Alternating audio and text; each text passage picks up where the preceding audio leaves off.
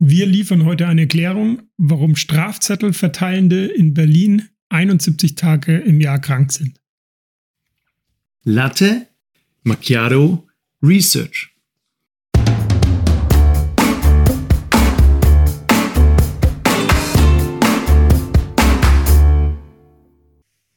In unserem Podcast bekommt ihr die aktuellsten und vor allem die spannendsten Forschungsprojekte, insbesondere aus den Wirtschaftswissenschaften und der Psychologie. Und das Beste daran, das Ganze in der Zeit, in der ihr frühstücken und einen Latte Macchiato trinken könnt. Okay, let's go. Hallo, Felix. Hallo Christian. ja, also fangen wir mal an. Neues Paper, neue Folge, neues Glück, beziehungsweise dieses Mal zwei Paper, aber erstmal, ja, eins nur ganz kurz, weil ich habe dieses Mal bin ich rangegangen, ein bisschen anders an die Suche. Und zwar hast du ja das letzte Mal, um die Leute ein bisschen abzuholen, dieses Milgram Obedience Paper vorgestellt. Elektroschock. Genau, also ja. es ging ja darum, dass Leute Elektroschocks verteilen müssen an andere aufgrund, weil irgendeine Art von Autorität, in dem Fall dieser ähm, Leiter ja. des Experiments ihnen das sagt, dass sie das machen sollen und dass sie das dann halt einfach machen und die Leute krass, äh, fast tödliche Elektroschocks verteilen würden. Und das fand ich so geil, weil das ist ja so ein bisschen diese Psyche und dieses ganze alten Psycho-Experimente, die es ja da gibt, da in den 50er, 60er Jahren. Und damit hast du natürlich auch Tür und Tor geöffnet, dass wir alte Paper jetzt auch hier, hier rausholen, genau. Und deswegen habe ich erstmal, habe ich jetzt tatsächlich zwei ältere Paper dabei und will damit ein bisschen tiefer in unsere Psyche auch ein bisschen abtauchen. Wobei das erste erst, ist erstmal, das halte ich auch ein bisschen kürzer, das ist, das zweite ist eher das Hauptpaper. Ähm, das passt eben zu dem Milgram, beziehungsweise kann man so ein bisschen sagen, ist davor, ist so eine Art Vorgängerexperiment auch für ein Milgram.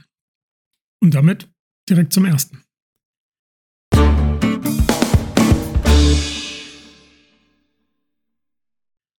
Das erste Paper ist das sogenannte Solomon Ash Conformity Line Experiment. Und das ist von 1951 und ich glaube, Milgram war ja 1960. 65. Oder? 65, genau, 60er. Ja, Habe ja genau. gesagt, kurz nach dem Zweiten Weltkrieg, aber hast du mich noch korrigiert.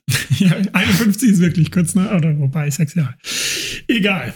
Kurz, ganz kurz, also das halte ich jetzt wirklich kurz, aber ich fand es gut, weil es eben da anknüpft, beziehungsweise so ein bisschen der Vorgänger ist und das Ganze ein bisschen erläutert.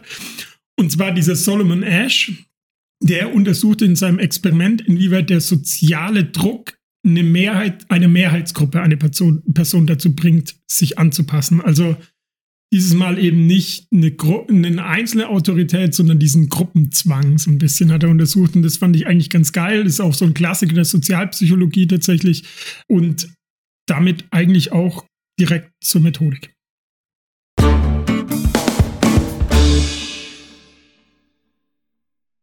Methodik. Ja, Methodik beziehungsweise dem Experiment. Also Achso, aber ist die Fragestellung schon geklärt. Also was passiert, wenn Leute, wenn eine Gruppe Druck auf einen Einzelnen ausüben, was passiert dann? Genau, also okay. statt Autorität, einzelner Autorität, eine Autorität im Sinne einer Gruppe. Also okay. untersucht im Prinzip diesen Gruppenzwang. Und das ähm, Experiment ging eben so, dass es, äh, das waren 50 Studenten aus irgendeinem College in den USA, die an einem C-Test teilnahmen, also einem Pseudo-C-Test. Und mhm. zwar sollten die einfach, es gab so eine Linienbeurteilungsaufgabe. Also es gab sieben, es wurde immer eine Testperson und sieben Schauspieler in einem Raum gesetzt. Und denen wurde dann eine Aufgabe vorgelegt, eben ein Line-Experiment, weil Solomon Ash Line-Experiment. Also die sollten sagen, und ich habe das dabei, du ist natürlich blöd im Podcast, man kann es nicht erklären, aber das Ganze natürlich größer, hier kann man es nur erkennen, nur, nur ein bisschen erkennen. Und zwar sollen die sagen, welche der Linien, also es gab drei Linien und mhm. eine, Beispiel, eine Beispiellinie und welche genauso lang ist. Und es war selbsterklärend. Also es gab eigentlich eine offensichtlich richtige Antwort. Also ich kann ja mal erklären, was ich sehe. Also links ist eine Linie in der Box, die ist ähm, vielleicht drei Millimeter breit und vier Zentimeter lang. Und rechts sind drei Linien, eine kurz, eine länger, eine mittellang.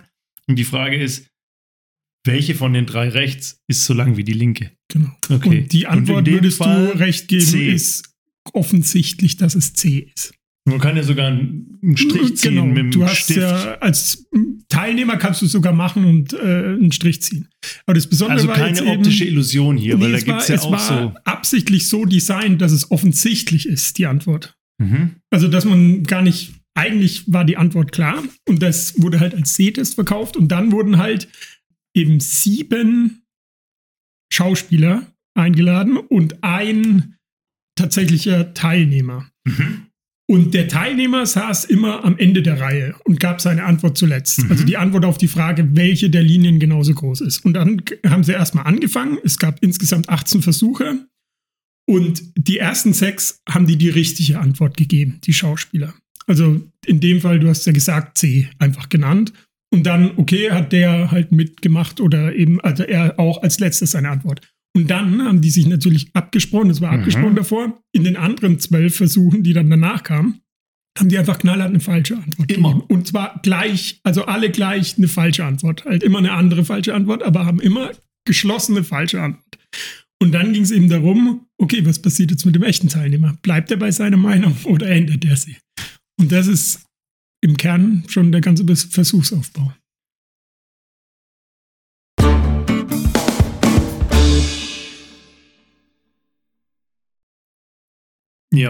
Und Ergebnis ist? Genau. Jetzt, wir wollen ja ein bisschen Gas geben. Ergebnis ist, ein Drittel der Teilnehmer haben bei diesen Versuchen, wo es eben falsch war, offensichtlich, also bei diesen zwölf am Ende, haben die sich einfach angeschlossen der Mehrheitsmeinung. Ein Drittel. Ein Drittel hat einfach gesagt, okay, ja, dann werden die alle recht haben, so ungefähr, und hat gesagt, ja. Und ähm, 75 Prozent der Teilnehmer haben sich mindestens einmal sogar angepasst und nur 25 Prozent der Teilnehmer haben sich einfach nie angepasst, sind stoisch bei ihrer Meinung geblieben. Und ähm, es gab natürlich auch eine Kontrollgruppe mit ähm, nur, wo die wirklich ihre Meinung gesagt haben. Und da war es eben so, dass nur kleiner als ein Prozent der Teilnehmer eine falsche Antwort. Also es war wirklich offensichtlich so, dass es leicht war und die sich dann irgendeine Art von Gruppenzwang gebeugt haben. Und Aber es gab auch ein Prozent der Menschen, die einfach nicht in der Lage waren zu sagen, wie lange. offensichtlich weniger Okay. als ein Prozent, Ja, aber okay. die gab es.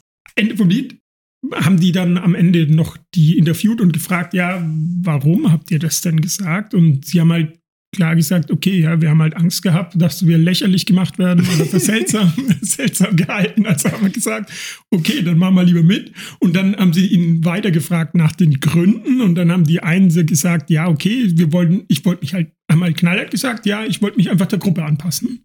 Also die, denen war vollkommen bewusst, dass es die falsche Antwort ist und wollten sich der Gruppe anpassen. Und dann die andere hat halt gesagt, ja, ich dachte, die, die wissen das besser, die sehen das besser. Also die Aber haben ist ja- gedacht, die haben ja dass die irgendeine Art von. Informationsvorsprung haben. Und bei der offensichtlich falschen Einschätzung haben die halt gesagt, okay, die haben anscheinend, die anderen sind besser informiert und damit recht.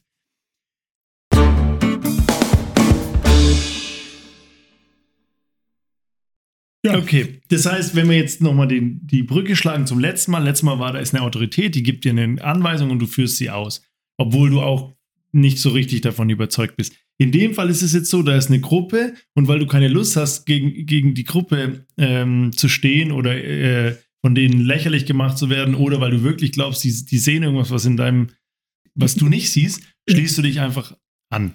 Äh, in, in einem Drittel der Fälle. Und das ist ja so ähnlich wie bei dem Milgram-Experiment die Close Proximity. Also wenn die mit dem, ähm, mit, Ja. mit dem äh, Geschockten im selben Raum sind, machen, war das Mhm. so. Ja, okay. Also am Ende des Tages, ich wollte nur nochmal abholen, bei dem ähm, Experiment bei dir ging es um, dass wir Autoritäten folgen, aber Mhm. um das weiterzufassen, wir folgen auch Gruppen. Nicht nur einzelnen Autoritäten, also den Polizisten, sondern wir folgen auch, wenn alle anderen im Raum irgendeine Meinung haben, schließen wir uns einfach an. Ja, spannend. Ähm, beim nächsten Einstell bei der nächsten Einstellung machen wir genauso einen Test. Und die, die, äh, die, die sagen, die, die sich anschließen, die stellen wir ein, oder? Weil die sagen immer genau das, was man von ihnen erwartet. ja Gib nie wieder ist, Worte. Äh, ja. Will man jemanden, der, der 25 Prozent, die sich nie angeschlossen haben, der Mehrheitsmeinung, sind es wirklich bessere Mitarbeiter oder sind es schlechtere? also mir kommen sofort Frage. auf beiden Seiten des Spektrums Fallbeispiele in den Sinn. Es gibt Fälle, da will man, ja, ja, ganz, ganz, ganz klar. Ähm, es gibt Beispiele, da will man genau das nicht, dass sich jemand immer anschließt. Und es gibt Beispiele, da will man genau nicht, dass jemand immer dagegen ist. Ich glaube, was wir wirklich wollen, ist, dass jemand situativ abwägt, macht es jetzt mehr Sinn, mitzugehen und, oder macht es mehr Sinn, dagegen zu sprechen?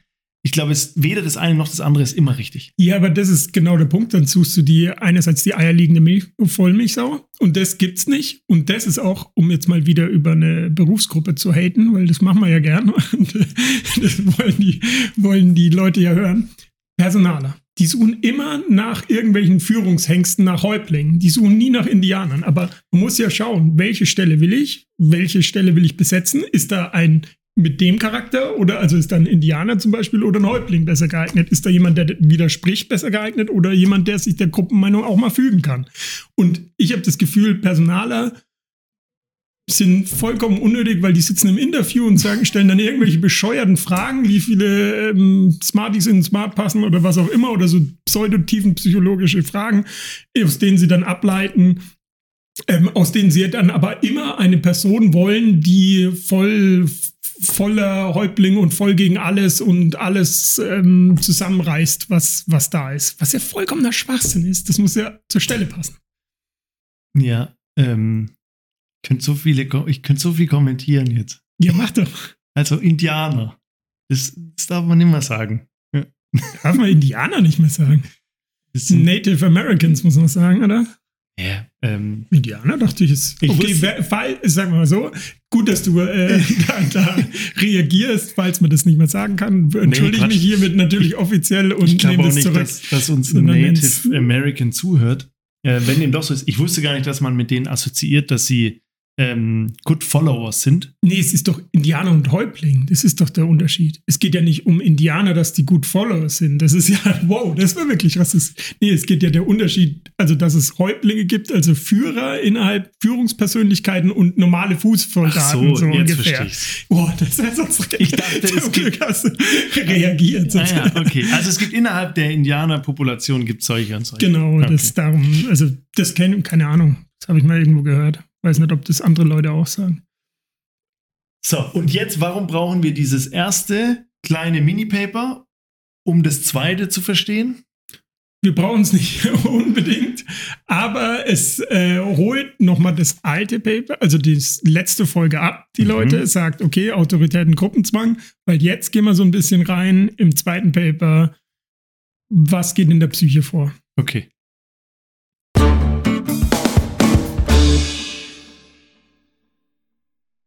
Alright, zweites Paper. Und zwar ist es von Festinger und Carl Smith und heißt. Jetzt habe ich den Titel vom Paper vergessen. Cognitive Consequences of Forced Compliance. Also kognitive Konsequenzen von erzwungener. Dass man mitmacht. Mitmachen, genau. Okay. Also, ja, okay. Hm? Ist erstmal ganz geil. Paper ist im Journal of Abnormal and Social Psychology veröffentlicht. Da sollten wir öfter suchen. ja, eigentlich geil, ne? Das, das, wir könnten ja auch eine Case Study über. Über uns selbst, ja. ne? Und auch ganz interessant, was ich mir noch aufgeschrieben habe, es hat genau diese alten Paper, das ist ja echt geil, das hat genau vier Quellen. ja gut, auf was soll es halt referenzieren? Ja, das ist ja Grundlagen. Ja, ja, aber das ist ja schon Grundlagenforschung. Und eine der Quellen ist übrigens er selbst, auf den er sich bezieht. Okay. Weil, und da sind wir nämlich beim Punkt, er hat nämlich eine Theorie aufgestellt. also zwei. einer. Ja, sorry, so. ich korrigiere mich schon. Der Festinger. Nicht der Carl Smith, sondern der Festinger hat nämlich zuvor in einem Buch, glaube ich, war das sogar, eine Theorie aufgestellt. Früher haben sie ja noch Bücher geschrieben, hatten sie ja alle nicht mehr. Und zwar ein Begriff, der, glaube ich, jedem irgendwie schon mal geläufig schon mal gehört ist. Und zwar kognitive Dissonanz. Mhm. Weißt du, was es ist? Weil ich hab's nicht so richtig, also ich wusste, dass es irgendwie äh, Gemutszustände im Kopf sind, die gegeneinander ja, spielen. Dissonanz muss ja, du bist zwischen genau. zwei irgendwie so genau. gefangen. Ja, und genau das, also es ist, um es mal zu erklären, ein als unangenehm empfundener Gefühlszustand, der entsteht, wenn man mehrere Kognitionen hat, die nicht miteinander vereinbar sind. Jetzt noch nicht so viel erklärt mit dieser Ding, aber mehrere mentale Ereignisse, also zum Beispiel Wahrnehmungen, Gedanken, Meinungen, Einstellungen, Wünsche, Absichten, die man in sich hat, stehen in irgendeiner Art von Widerspruch. Mhm. Und die, dieser Widerspruch löst einen inneren Konflikt aus. Und das ist die kognitive Dissonanz. Und dann natürlich daraus folgend ist aber das Wichtige, diesen Konflikt wollen wir in irgendeiner Art und Weise auflösen. Indem wir unseren Kopf gegen die Tisch Platte Zum Beispiel. Schlagen. Irgendwie wollen wir den auflösen. Gut, aber das hatten ja die in unserem Milgram-Experiment auch. Da stand, da war ja offensichtlich, die haben sich zwar so verhalten, haben also Stromschock, Stromschock, Stromschock, Stromschock gegeben, aber haben ja angefangen zu schwitzen, sich auf der Lippe rumzukauen, zu hysterisch zu lachen, irgendwelche abgefahrenen Sachen, weil sie in dieser diese Dissonanz wahrscheinlich irgendwie auflösen mussten, kanalisieren. Genau, genau. also das ist halt die körperlichen, ja, so ein Coping-Mechanismus, glaube ich dann. Ähm, aber irgendwie willst du das auflösen und irgendwie wieder ins Reine kommen mit dir selbst. Das ja. ist die ganze Theorie, die dahinter steht. Ähm, übrigens auch Beispiele für kognitive Dissonanz habe ich äh, gefunden und das erste war erstmal ein bisschen langweilig. Also eine Person ist Rauchen, Rauchen gegenüber negativ eingestellt, raucht aber selbst. Aber wo ich dann doch uns selbst gefunden habe, ein bisschen gesehen habe, ist, ähm, eine Person achtet sehr auf ihre Gesundheit, isst aber Fast Food. Also ich glaube, das, das ist eine kognitive. Dissonanz. Ich finde es ein schlechtes Beispiel, aber es ist, weil ja zwei Sachen in deinem Kopf vorgehen. Also einerseits, ich will mich gesund ernähren, ich stehe dafür, mich gut zu ernähren oder und gleichzeitig, ich mach's, aber ich habe Hunger, ich will trotzdem, ich habe den Wunsch. Also ich habe auch ein gutes Beispiel. Ein gemeinsamer Freund, dessen Name hier nicht genannt werden darf. Tu es.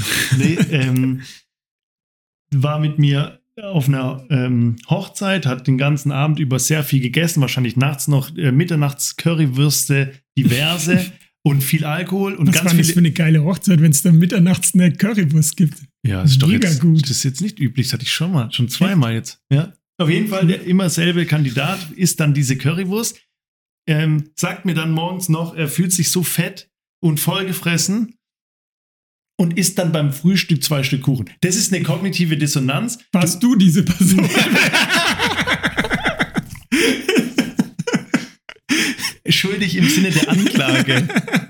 Ja, ich habe ja gesagt, da in dem Thema, das, da finden wir uns auf jeden Fall selbst. Nein, wir haben Schuldig im Sinne der Anklage, aber ich habe nur ein Stück Kuchen.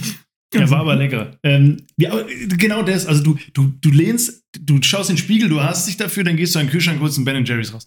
Das ist ja kognitive Dissonanz, oder? Genau. Ja. Dann hast du dich das noch mehr hinterher, wenn es leer ja, ist. Ja, genau. Und dann musst du irgendwie kopen, musst du dich irgendwie wieder ins Reine kommen. Und darum geht es dann. Übrigens ja. noch, ach, das wird zu lang heute, aber egal. Ähm, ich habe mit, mit Traurigkeit feststellen müssen, dass Gorillas den Dienst eingestellt hat in Stuttgart. Die liefern Echt? mir jetzt kein Ben Jerry's mehr nach Hause. Krass. Hat sich nicht gelohnt anscheinend. Wahrscheinlich, ich meine, das ist ja diese ganzen Geschäftsmodelle, ähm, diese, diese Hypergrowth, äh, ähm, Eigenkapital überladenen Geschäftsmodelle, die jetzt alle platzen. Die aber Geld verbrannt haben Nur und jetzt über Marketing, halt, Marketing, genau, Marketing Geld verbrannt, halt riesige Bewertungen, Milliardenbewertungen ja. und dann geplatzt. Übrigens, das hat mich schon immer aufgeregt, weil ungefähr eine Straße von mir entfernt hat das Liefergebiet von Gorillas aufgehört. das sagt viel darüber, dass du nicht innerstädtisch zentral lebst. Ja, wahrscheinlich auch, aber vor allen Dingen hat es mir ähm, Schmerzen bereitet, weil ich kein Ben Jerry's kurzfristig und dann musste jemand zur Tanke laufen. Egal. Ähm, genug zu unserem Sollen Gewicht. abbrechen oder schaffen wir das Paper noch? Jetzt mach doch nicht so einen Stress. Ich frage Jetzt, nur. Chill doch. Also, ich beeile mich. Mhm. Und zwar, genau darum geht es eben, diese kognitive Dissonanz. Und zwar in dem Fall ähm, geht es um die Meinung von der Person und wenn sie gezwungen ist, eine andere Meinung zu vertreten, was dann mit dem passiert. Ja. Darum geht es in ganz kurzer und jetzt direkt zur Methodik.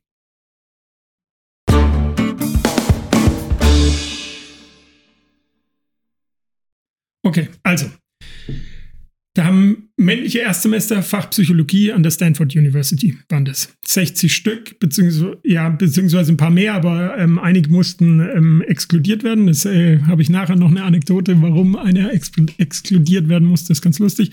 Jedenfalls mussten die halt da in Stanford müssen die wohl laut oder damals mussten sie laut Lehrplan irgendwie eine Mindestzahl an Stunden in, an Experimenten teilnehmen. Ganz clever eigentlich auch, weil man die Leute dazu zwingt, die Studenten da teilzunehmen an der Sache. Und dann immer Subjects hat, also Versuchskanickel. Fresh Subjects. Fresh Subjects.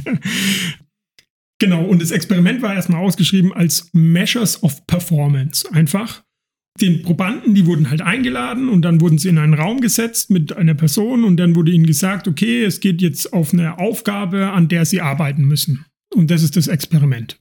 Und zwar ging es dann darum, das erste, erste Aufgabe sollten sie zwölf Spulen anscheinend, keine Ahnung, Spulen, wurscht, irgendwas, also zwölf Gegenstände auf ein Tablett legen und dann das Tablett wieder auslernen, runterlernen, die Spulen und wieder von neu anfangen.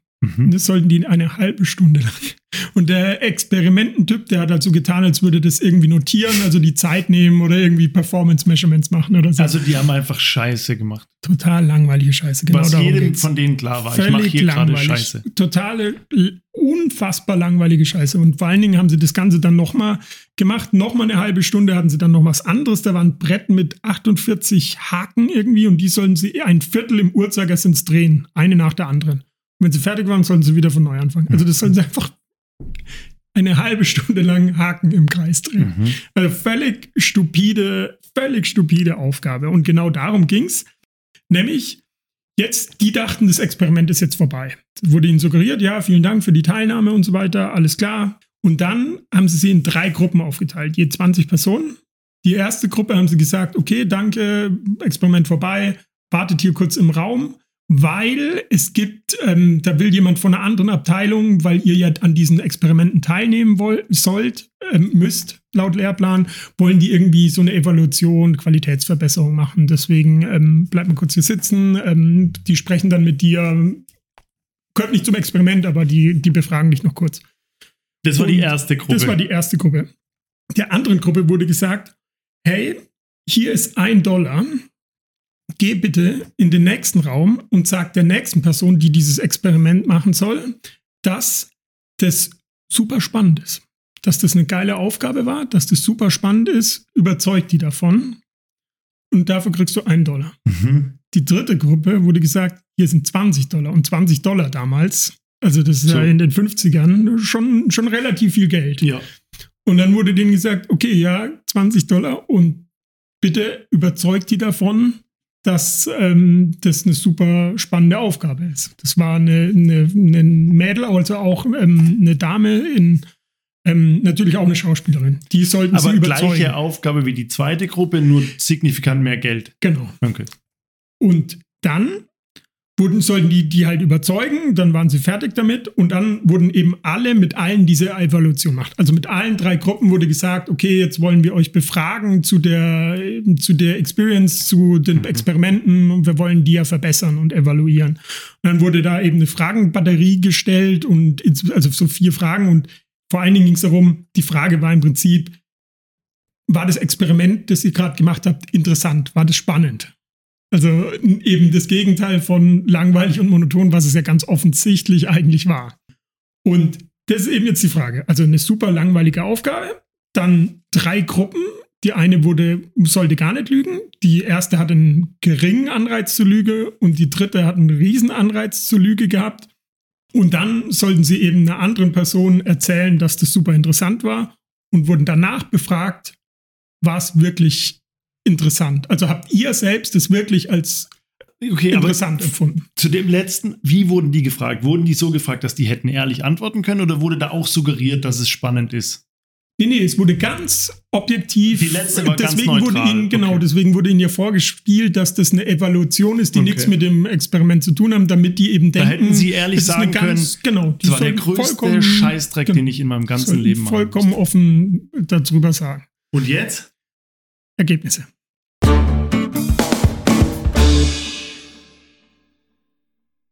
Genau, also das Spannende ist ja jetzt, werden die am Ende sagen, ja, die Aufgabe war interessant oder werden sie sagen, die Aufgabe war komplett langweilig, was ja faktisch war. Ja. Also werden die am Ende aus irgendeinem Grund lügen. Also bedenken wieder ähm, kognitiv, äh, ähm, kognitive Dissonanz. Ich so, hatte eine super langweilige Aufgabe. Sollte jemanden erklären, dass die super interessant ist, also habe ich eine kognitive Dissonanz. Ich Aber die erste Gruppe würde man jetzt erwarten, hat keine kognitive Dissonanz, genau. weil die wurden ja nicht genötigt zum genau. Mist. Okay, das ist die Kontrollgruppe. Jetzt habe ich es verstanden. Ja, das ist die Kontrollgruppe. Dann Haus raus.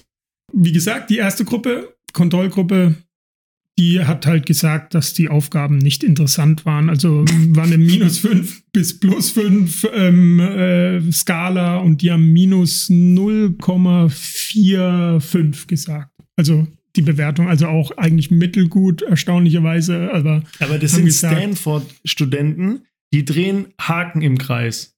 Und die sagen, die Aufgabe ist ungefähr durchschnittlich uninteressant oder interessant. Da ist natürlich ein Bias drin, dass wenn du befragt wirst danach von einer, auch wieder einer Autorität, hey, mhm. wie fandest du das eigentlich? wirst du tendenziell das, okay. na, aber das gilt ja für das alle Gruppen. Sinn. Das gilt ja für Uni, alle Gruppen. Total ähm, elitäre Institution mhm. fragt die, wie spannend war unser Experiment, dann würden die nicht sagen, das, das ist der größte nicht, Scheiß. komplett scheiße. Heute würden, die halt heute würden die sagen, ey, komm mir noch mal mit so einer Aufgabe und ich exmatrikuliere mich meine Eltern oder ich mach's auf TikTok und dann machen die dir den Laden dicht. ja. So ist es. Nee, ähm, das ist übrigens auch interessanterweise ein äh, Kritik an dem Paper. Also ich habe dann so ein bisschen Kritik gelesen auch ähm, dass das halt auch ein Experiment seiner Zeit war. Und in mhm. den 50er Jahren war man sehr ähm, obedient, sehr ähm, konform ähm, und hat nicht so die Gegenmeinungen gehabt, wie man jetzt hat. Und das ist eine große Kritik daran, okay. aber ich glaube trotzdem. So, jetzt Gruppe 2, ein Dollar. Gruppe 2, ein Dollar. Wie gesagt, sollten jetzt plötzlich jemand anderes erklären, dass eine Aufgabe, die eigentlich super langweilig war, super spannend war. Mhm. Was wird man erwarten? da ist eine kognitive Dissonanz, die will man irgendwie wieder gut machen. Also wird man sagen, hey, die war super spannend, die Aufgabe. Warum würde man das sagen, um mit sich selbst ins Reine zu kommen? Genau. Aber ich hätte ja die andere Seite wäre auch denkbar, dass die sagen, ey, ich habe schon einmal für euch gelogen. Jetzt lüge ich nicht nochmal. Jetzt sage ich euch, was ich wirklich von diesem Scheißdreck hier halte. Das ist nicht die Theorie der kognitiven Dissonanz. Aber ja, also ich verstehe die Argumentation, das kam ja auch in dem Ganzen, aber dann, mhm. also habe ich nochmal. Ah, das heißt, da müssen wir nochmal tiefer rein. Die Theorie hinter der kognitiven Dissonanz ist, damit du für dich selbst diese Dissonanz auflösen kannst, musst du die eine oder die andere Seite vergessen. Heißt, du musst dir selbst entweder einreden, du musst dir irgendwas wieder schönreden, musst Damit irgendwas wieder, wieder ins genau, Gleichgewicht genau, egal welche kommst. Seite du, okay. aber du musst irgendwie, das hatte ich ja eingangs eigentlich schon erwähnt, Felix, ja, dass du irgendwie diese Dissonanz abbauen Könnt musst. Könnt ihr das eben. prüfen, liebe Hörer? ja, Hatte genau. das am Anfang erwähnt? Jetzt bitte zurückspulen. ähm, die äh, Hörerinnen auch. Die, ähm, aber das, das würde ja bedeuten, Mini-Exkurs. Ich bin in einem Unternehmen, das Unternehmen verlangt von mir total viel ab äh, gleichzeitig bezahlt mich das am Ende des Jahres hoffentlich gut und gibt mir einen Bonus. Und dann ähm, sage ich, ah, eigentlich mache ich hier was, was mich, was mir widerstrebt. Aber es ist ja für einen guten Zweck. Ich verdiene ja Geld. Und das heißt, ich. ich Felix, ich verstehe nicht, warum du jetzt die Diskussion vorwegnimmst. nee, also genau. Geht's in die genau, Richtung? Ja, das, das, ist, diese, das, das okay. ist der Kern der Sache. Ja. Okay. Prinzipiell Ergebnisse, langweilige Aufgabe, ein Euro als Anreiz für die Lüge. Jetzt wird eine Dissonanz natürlich da sein. Okay, ich muss es verändern. Also, was es kam, wie es natürlich kommen sollte, die haben plötzlich gesagt und den, den ähm, Evaluatoren gesagt, hey, die Aufgabe war interessant, war echt gut. Wie die war gut? toll. Auf dieser und Skala? Zwar auf der Skala eine 1, oh, das ist so schlecht gedruckt, 5,5, glaube ich. Okay. Signifikant besser. Ja, okay. Und jetzt die 20. Jetzt ist ja die Idee. Also 20. Und das fand ich, das war der Punkt, wo ich dann so, wow, okay, cool, ja, wo ich gestutzt habe. Weil, was würdest du bei der 20 erwarten? Klar. Noch höhere Dissonanz oder nicht? Ist es die gleiche Dissonanz? Du kriegst nur mehr Schmerzensgeld? Das ist es, genau. Die Dissonanz ist eben geringer, weil diese 20 Euro, die auflösen die Dissonanz. Ja. Das finde ich geil. Wie das bei mir ich, mit meinem ja, Bonus. Ja, genau, genau. Also du, das ist. Was, was, was kam raus? Der, ja, das ist eben äh, genau gleich. Also wir hatten ja 0,45 in der Kontrollgruppe, minus 0,45 in mhm. der Kontrollgruppe und in der 20-Dollar-Gruppe hatten wir minus 0,5. Also gleich. Da war gar keine ja, okay. Abweichung. Das heißt, die hatten, die hatten die innere Rechtfertigung. Die haben gesagt, hey, ich wurde ja bezahlt. Passt ja. ich will ja in die Diskussion. Die, die, genau, wir sind auch fertig, deswegen ab in die Diskussion.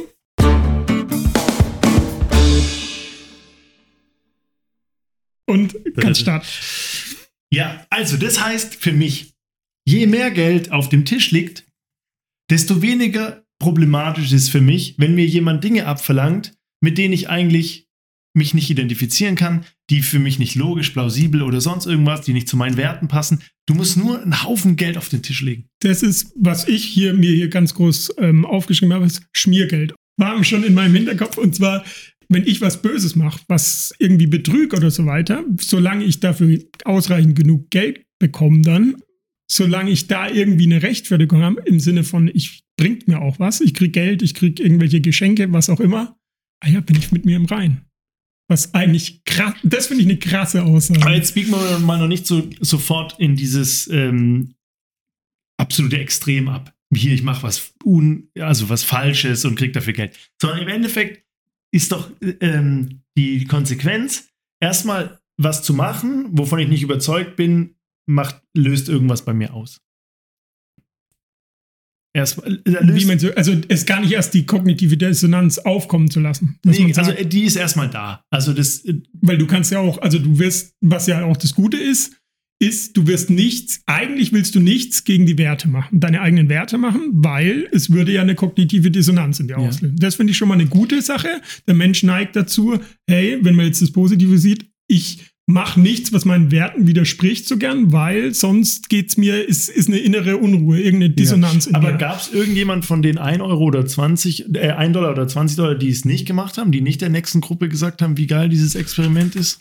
Weiß ich gar nicht. Ah ja, genau, das habe ich vorhin ähm, vergessen zu erwähnen. Sieben haben es anscheinend, nee, nicht sieben, wenige, also ein paar haben es irgendwie ähm, anscheinend gecheckt, irgendwie waren suspicious, schreiben sie. Die und sie die wurden dann rausgekickt. Und der eine, das wollte ich ja noch erzählen, wurde rausgekickt, weil das war ja die Schauspielerin, der sie es erklären sollte, war anscheinend eine Frau, eine Dame. Und der wollte ihre Nummer abchecken direkt und hat gesagt, er wartet noch auf sie und so weiter. Das schreiben die. Und äh, der wurde auch rausgekickt. Okay, ja, das geht auch nicht. Ach ja. Also, erstmal, die prüfen ja nicht kognitive Dissonanz. Die nehmen ja an, dass die vorherrscht. Das ist ja schon mal das eine. Und die sagen ja dann aufgrund der Annahme, dass sie vorherrscht, und einmal haben wir eine Kondition mit Geld, einmal mit wenig Geld, einmal ohne Geld.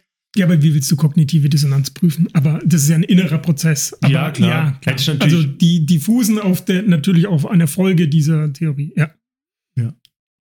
Aber was ist der nächste Verwandte zu diesem Experiment? Ist ja stupide ähm, Arbeit in einer Produktionshalle. Das ist ja der nächste Verwandte. Ich muss den ganzen Tag irgendwie eine Schraube drehen oder einen Haken drehen. Gut, da ist wenigstens ein Nutzen, weil ich produziere irgendwas, aber es ist trotzdem sau stupide, ist langweilig, geht gegen meine Natur, habe eigentlich keinen Bock drauf. Und ähm, muss dann noch jemand erklären, dass es geil ist. Da kommt jetzt ein neuer Bewerber oder ein Azubi oder irgendwas und dann erkläre ich dem, das ist der geilste Job auf der Welt. Das fällt mir leichter, wenn er gut bezahlt ist. Wenn ich dafür eine saftige Schichtzulage oder Ja. was auch immer bekomme. Aber ich meine, da gibt es jetzt Millionen andere Erklärungen, oder? ja, natürlich. Also es gibt bei allem immer, bei sozialen Sachen immer irgendwelche Erklärungen. Wobei, ja. ich finde, bei dem Experiment gibt es jetzt nicht so viele. Die hätten jetzt ohne, ohne Schaden zu nehmen, hätten die einfach ehrlich antworten können am Schluss. Genau, Das also, Einzige- nee, das haben sie ja versucht. Also Ja. klar, das ist, das wird natürlich auch kritisiert, dass das Ganze so ein bisschen aufgebaut ist und die alle suspicious sein müssen, weil Ja. das war ja irgendwie ein seltsamer Prozess Ja. und so weiter. Würde heute, wie gesagt, wahrscheinlich nicht mehr durchgehen, aber also die haben versucht zu sagen, hey, da ist eine Person, die haben auch gesagt, der ist vom anderen Department, mit dem haben wir gar nichts zu tun. Das sind Mhm. die Evaluatoren da drüben und die wollten dich nochmal fragen und sind rausgegangen und haben sich verabschiedet und gesagt, ja, das ist schon gut. Aber natürlich kannst, wenn dir vorher jemand 20 Dollar, was heute irgendwie 150 Was extrem oder viel Geld 1000 ist, ja. Dollar, ich weiß gar nicht, müsste man mal Gute hochrechnen. Frage, aber viel. Ne? ähm, dann ist natürlich klar, dass irgendwie in dir drin denkst du, dass die von dir erwarten, dass du das jetzt weiterhin diese Meinung beibehältst. Könnte natürlich sein. Und dann spielst du halt weiterhin deine Rolle. Kann auch ein Grund sein. Aber es, es zeigt halt schon, dass du, und das ist ja auch was, was von Führungskräften zu einem Teil erwartet wird. Wobei, das ist ja nicht, dass sie, also sie haben ja nicht ihre Rolle weitergespielt bei den 20 Dollar. Bei den 1 Dollar haben sie Stimmt. ihre Rolle weitergespielt, bei den 20 Dollar haben sie sie eben nicht weitergespielt. Stimmt, das ist das, ja Gute. das Geile. Ja, und das macht es eigentlich gut. Hast recht. Äh, gute Korrektur. Also, ah, okay, stimmt, da hatte ich einen Denkfehler. Das heißt, ähm, die, eines, einmal muss ich die Dissonanz in mir selbst auflösen, wenn ich nicht genug dafür kompensiert wurde. Wenn ich aber dafür schon kompensiert wurde, ökonomisch oder durch Anerkennung oder vielleicht auch durch Liebe, Lob, whatever, dann muss ich es nicht mehr, dann habe ich diesen Konflikt nicht mehr. Der hat sich dann schon genau. aufgelöst, weil ich gesagt habe, ich habe was gemacht, dafür habe ich Geld bekommen. Konflikt ist schon aufgelöst. Ich muss genau. ihn nicht mehr in mir selbst auflösen. Genau. Das ist eigentlich, das ist eigentlich, heißt aber auch, das ist ja wichtig jetzt, heißt, wenn ich den Leuten für eine beschissene Aufgabe viel Geld gebe, dann fühlen die sich nicht dazu irgendwie genötigt oder, oder gelockt, sondern dann helfe ich denen, in den Konflikt in ihrem Gehirn ökonomisch auszuradieren. Also eigentlich ist es gut. Es ist, es ist ja. besser für den Mensch, wenn ich ihm eine fette Prämie gebe, weil ich damit halt diese kognitive Dissonanz aufgelöst habe und er nicht mit so einem schlechten Gefühl nach Hause gehen muss und sich dann selbst einreden muss, oh, ist so geil, was ich hier mache. Der kann zu sich selbst sagen, ich habe den größten Drecksjob, aber weil ich dafür so ein geiles Geld bekomme, mache ich es trotzdem. Also wenn du ja. irgendeinen Job, ich weiß nicht, was ein Job, bei dem du extrem viel Geld verdienst, der aber scheiße ist. Sag mir mal, Nee, ich sag's jetzt nicht. Ja, keine ich Ahnung. Ich wollte gerade sagen Anwalt aus Spaß, ja, um deine, deine äh, Leute zu beleidigen. Nee, aber nee, ähm, was ist Also, ähm, keine Job? Ahnung, irgendein Consultant, der irgendeine super uninteressante Sache konsultiert. Schneeballsystemvertriebler. Genau. Also, Versicherungsvertrieb. Du kommst heim am Ende und erzählst, musst dann deine, äh, sitzt dann mit den Freunden zusammen und dann, im, wenn du wenig verdienst, wirst du denen sagen, hey, aber eigentlich ist es ganz interessant. Eigentlich ist es ganz cool, die Aufgabe. Also da gibt's schon, ist nicht alles gut, aber ja. ein paar Sachen sind schon auch cool. Wirst du dich irgendwie rechtfertigen? Wenn du sagst, wenn du sagst, hey, ganz ehrlich, ist ein Scheißjob, aber hey, ich krieg 200.000 Euro. Hm. Die krieg ich. Voll. Dann, dann erzählst du das den Freunden und ich finde, es macht Sinn und ist logisch, weil so würde ich es ja. auch machen. Weißt du, ich würde mich sonst irgendwie rechtfertigen. Abstrahieren wir nochmal. Das heißt, du brauchst eigentlich für jeden Mist, den du im Leben baust, der anders ist als deine Vorstellung, Werte oder das, was du von dir selbst dir wünschen würdest, brauchst du irgendeine Form von ähm, ja, Ausgleichsmechanismus. Ausgleich, so. genau, und ja. entweder du musst den in dir selbst erzeugen, das macht dich aber langfristig wahrscheinlich kaputt, wenn du dir immer wieder einreden musst, dass das toll ist, oder jemand gibt dir einen Haufen Geld oder irgendeine andere Form der Anerkennung, die wir jetzt hier nicht haben. Genau, Geld ist, war jetzt das Beispiel hier, aber es gibt ja auch andere. Zum Beispiel, was hatten wir vorhin mit dem Ben Jerry's, dass wir uns reinknallen und eigentlich wollen wir abnehmen. Dann sagt man uns, ja, aber ich mache ja morgen Sport. Ja. Oder ich mache jetzt Sport oder ich mache ja dann morgen. Und da löse ich dann in mir den Konflikt auf, weil ich sage, ich tue mir ja dann wieder was Gutes, dann ist es wieder aufgelöst. Und so sucht der Mensch anscheinend immer nach ja. Rechtfertigen. Aber dann muss es ja Jobs geben, die einen brutalen Stress auslösen in den Menschen, weil die immer diesen diese kognitive Dissonanz erzeugen, die aber nicht ausgeglichen wird durch Kohle zum Beispiel. Ganz ehrlich, ich glaube, die Menschen kündigen eben. Ich kann mich auf Dauer vor mir selbst ja auch nicht rechtfertigen, wenn ich einen scheiß Job habe, der auch noch schlecht bezahlt wird, so ungefähr. Also wo kein Ausgleichsmechanismus, ja. wie du sagst, ähm, genau, aber ich habe jetzt ein Beispiel. dann würde ich irgendwann sagen, hey, den Job mache ich nicht mehr. Ich habe jetzt ein Beispiel, zwei. Äh, vielleicht ist das unfair, vielleicht trete ich da auch jemand zu nahe, aber Knöllchen verteilen ja. ist so ein Job, wo ich glaube, eine massive ständige kognitive Dissonanz hätte. Und warte, ja.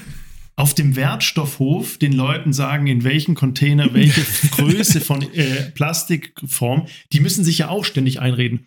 Ohne mich wäre die Straße so vollgeparkt, ja, die würden alle schief und krumm, aber es ist eigentlich wurscht. Und die anderen würden sagen, ja, wenn es mich nicht gäbe, dann wäre halt der, die falsche Größe von Plastik in der falschen Recyclingform, aber es wird ja eh nicht recycelt, weil geht ja eh in die Müllverbrennungsanlage. Also die müssen sich ja ständig helfen. Da ist übrigens heute zufällig gelesen, ganz interessant, es ging um die Berliner Landesbetriebe irgendwie und es ging um die eben die, die Knöllchen verteilen. Mhm. Und die sind anscheinend, also überhaupt, es war, glaube ich, die gesamten Landesbetriebe, ich glaube, es waren möchte jetzt nichts Falsches sagen, aber es waren so, glaube ich, 25 Kalendertage im Jahr, die die krank sind im Durchschnitt. Die gesamten Behördenmitarbeiter. Äh, und am Spitzenreiter natürlich, die, die die Knöllchen verteilen, ja, die waren 71 Tage krank, weil sie anscheinend kein Coping-Mechanismus haben. Das, das, das ist, ist der Beweis. Ja. Das ist der Beweis. Als, als Knöllchen verteilende Person gönne ich mir einfach, weil ich keinen anderen Incentive bekomme, 71 Tage extra Urlaub damit ich mit dieser kognitiven Dissonanz leben kann, dass ich von jedem nur angemault werde, dass ich für 25 Euro pro Stück Knöllchen verteile. Das bringt mir nichts, das bringt der Stadt nichts, das bringt niemand was. Aber ich hole mir 71 Tage extra Urlaub. Genau, plus 30 normalen Urlaubstagen bin ich schon 100 Tage im Auch hier, vielleicht, da. das war jetzt vielleicht nicht ganz richtig, vielleicht auch diese kognitive Dissonanz führt einfach dazu, dass die fertig sind. Kann auch sein. Ja, ja, genau. Das, das, wollten, das war mein erster Erklärungsweg tatsächlich, dass die sagen, okay, ich habe keinen Ausgleichsmechanismus, also werde ich die so viel wie möglich Stress. vermeiden. Diese, diese ist Stress für mich, innerer Stress, deswegen werde ich vermeiden, zur Arbeit zu gehen. Perfekter Abschluss. Ich habe immer noch nicht verstanden, warum wir dieses erste Paper gebraucht haben, auch wenn ich es in, Nee, in, wir in haben es nicht gebraucht, aber ich, ich wollte nur mal das andere abholen, weil ich dachte, das passt gut, aber ja, werden es auch lassen können. Wir können es auch rausschneiden. Nein, wir schneiden nichts mehr raus. Also danke dir. Danke euch auch.